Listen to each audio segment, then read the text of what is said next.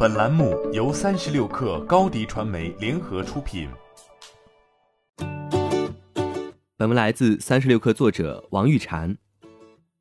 北美太平洋时间三月十四号，苹果在开发者社区发布声明称，苹果将只接受有公信力的实体，如政府组织、关注公共健康的非政府组织。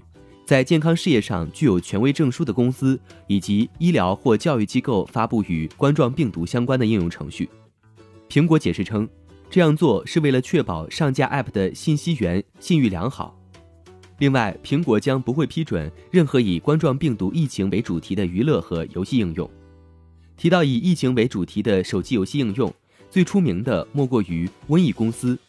玩家在游戏中需要将一种病毒传遍整个世界。然后将所有人消灭。二零二零年二月二十七号，瘟疫公司在中国大陆地区的 App Store 以及中国大陆多家安卓应用商店中无法被搜索到。到目前为止，这款游戏在全世界大多数国家的应用商店仍然可以正常下载。与组成了新冠病毒特别应对小组的 Facebook、Google、亚马逊一样，苹果也进入了战时状态。除了管控上架 App 的类别、审查 App 制作方的资质，苹果还开辟了一条绿色通道。公告称，符合条件的任何开发人员都可以将其提交审核的内容标记为加急，以加快工作人员的审查速度。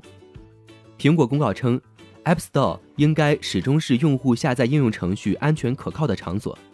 现在，在世界抗击冠状病毒的背景下，这一承诺比以往任何时候都更具特殊意义。因为世界各地都会依赖应用程序作为新闻来源，比如帮助他们了解最新的健康创新技术，以及了解从何处获得帮助或向谁提供帮助等。亚马逊的做法类似于苹果，也是屏蔽了所有非权威官方发布的冠状病毒内容。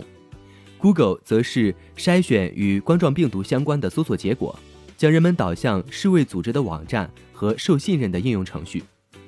上周。白宫对科技公司提出了新的要求，叮嘱他们帮助阻止有关冠状病毒的谣言在网上传播。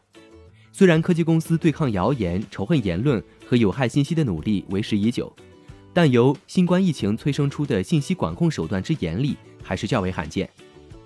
目前，中国以外已经累计确诊八万六千八百九十五个新冠肺炎病例，现存确诊七万三千九百一十四个病例。